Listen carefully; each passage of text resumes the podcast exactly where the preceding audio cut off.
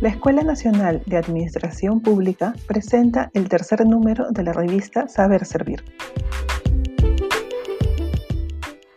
En esta oportunidad nos encontramos con Alejandro Ponce, jefe del Programa Académico de Gestión del Conocimiento de la Escuela Nacional de Administración Pública y uno de los autores del caso Negociación por la Cumbre América del Sur, Países Árabes, ASPA.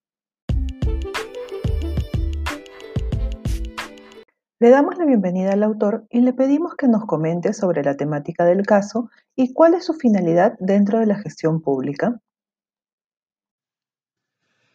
El caso de negociación por la cumbre ASPA trata de la gestión de una crisis impredecible.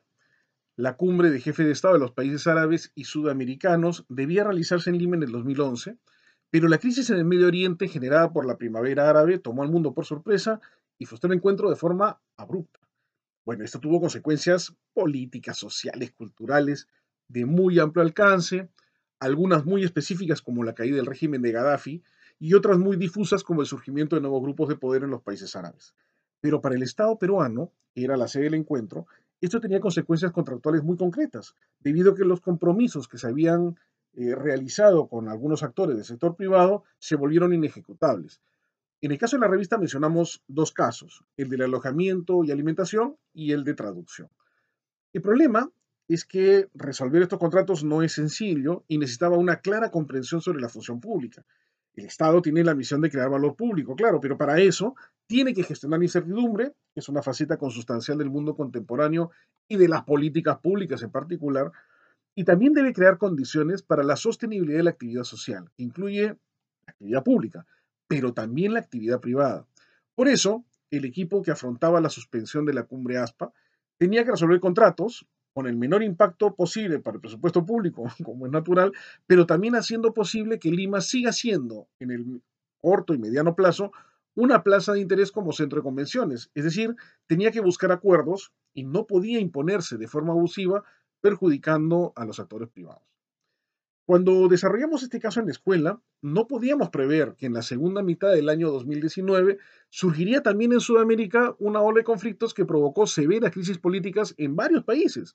Las protestas por el precio de combustibles en Ecuador, las protestas sociales en Chile, la renuncia de Evo Morales en Bolivia, los paros en Colombia, la polarización generalizada en América Latina, todas han sido situaciones impredecibles.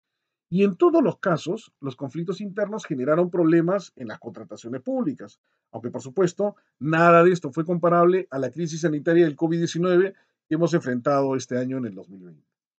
En conclusión, el caso busca entrenar diversas habilidades blandas para la gestión de la incertidumbre en el sector público, entre ellas, este, no sé, negociación, liderazgo, resolución de problemas, debida diligencia, este, y también se atiende de forma diferenciada los perfiles de funcionarios públicos, por ejemplo, este, bueno, los, funcionarios propiamente dichos, los directivos, servidores civiles de áreas administrativas, entre ellos este, logística, tesorería, contabilidad, presupuesto y naturalmente eh, habilidades para el servicio diplomático.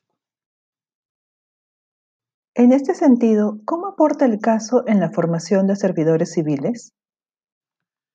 Nosotros en la revista identificamos problemas relevantes procedentes de la gestión pública peruana contemporánea, Buscamos situaciones complejas, de difícil solución, con muy diversas líneas de acción posible, y con esto en la mano invitamos a la búsqueda de una solución realista que proteja los intereses permanentes de la nación, es decir, una respuesta de buena gestión pública.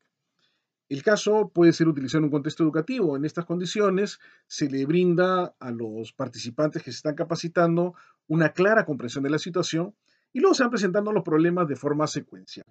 La idea es que el servidor civil reflexione eh, sobre el problema, diseñe una solución que sea capaz de resistir la crítica de sus compañeros, eh, que sea capaz de defender su postura y que sea además este, que asuma las consecuencias de, la, de lo que va a ocurrir como resultado de sus decisiones a lo largo del debate.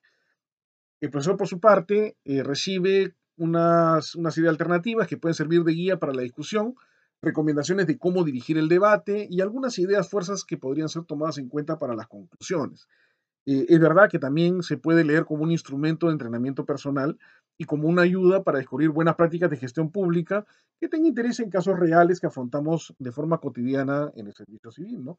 Nuestro objetivo es que los servidores encuentren situaciones realistas, propias del contexto que deben afrontar en la función pública y eh, brindarles una herramienta que los ayude para entrenarse en la gestión de incertidumbre, la lucha de ideas, la autonomía en la toma de decisiones y, por supuesto, asumir las consecuencias de sus acciones. Al menos eh, en este nivel de simulación. Creemos que es una forma amena de aprender, que es además muy motivadora, es una forma eficiente de formar recursos humanos y que favorece la mayor efectividad del Estado. Es decir, este, para la escuela es una forma de contribuir con nuestro granito de arena en la construcción de un Perú mejor. Agradecemos a Alejandro Ponce por sus valiosos aportes y los invitamos a leer el caso en nuestra revista Saber Servir en www.revista.enap.edu.pe.